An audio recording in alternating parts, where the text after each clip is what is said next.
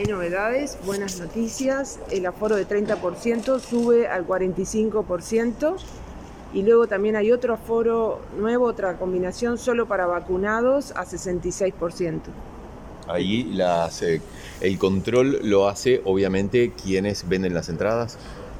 Sí, eh, va a haber control con, eh, con, el teléfono para los vacunados, con el QR y, y, luego los controles de, que ya estamos acostumbrados de tapaboca y de, y de chequeo en, en, la puerta. No hay más chequeo de temperatura en realidad, de tapaboca y el distanciamiento. Ahora hay 45% de aforo y es importante que todo esto es a partir del 15 de agosto. ¿Para qué espectáculos se, se cambia esto?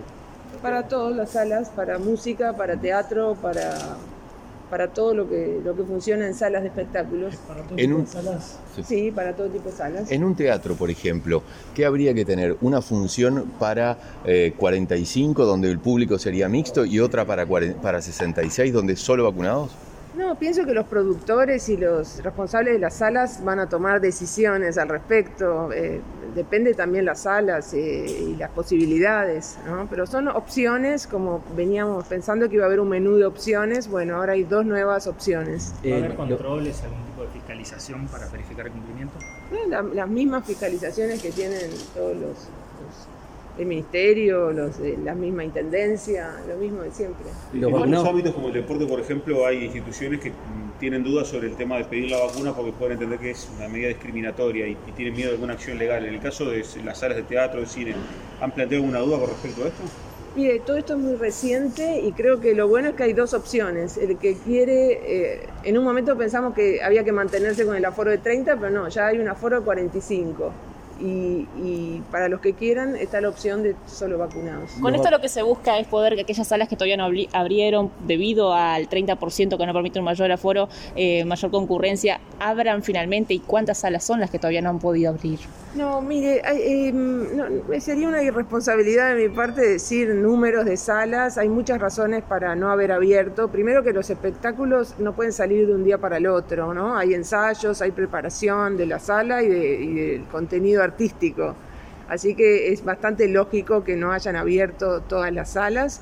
Esto, por supuesto, es una noticia positiva. Eh, Es para bien y también indica un camino que estamos recorriendo en este ambiente donde creo que gracias a la vacunación se ven cambios en los números muy, muy alentadores. Entonces, hemos avanzado. Eh, los vacunados con Sinovac eh, van a tener que presentar tercera dosis o con dos dosis alcanza. Pienso que por ahora nadie tiene un certificado de tercera dosis. Si empieza el 15 de agosto es imposible. El certificado es el que tenemos todos los que tenemos eh, dos vacunas. ¿Los subsidios que se habían otorgado a la cultura van a permanecer algún tiempo más? Sí, nosotros seguimos trabajando para apoyar a la reactivación. Esto no es, eh, si bien son noticias excelentes, pero hay que seguir ayudando. Estamos en, eh, por hacer otros anuncios con Antel, con UTE, de apoyo a las salas y de apoyo a, a la cultura. Seguimos con el tema del Fondo Solidario Cultural Rubén Meloño y vamos a seguir trabajando desde allí con diferentes medidas, butacas solidarias y otras medidas que tengan que ver con, con esto. El ministro en su momento decía que, que se sentía que hacía falta la, la oferta cultural. ¿Hay algún mensaje para, para el público de lo que se espera? ¿Cree que va, que va a haber una respuesta a este aumento del aforo? Lo que pasa es que ya hubo, yo estuve el fin de semana yendo a varios espectáculos y a museos, la gente está contenta, la gente se nota que está agradecida de que hayan vuelto, de que hayan vuelto los, los espectáculos y se abran los museos y la gente está disfrutando, se nota hasta en el aplauso, que es este, más vibrante que antes, o a lo mejor en mi propia psicología, pero creo que la gente está muy contenta y hay que seguir con, con- obviamente con la prudencia que, que pide la situación sanitaria, ¿no?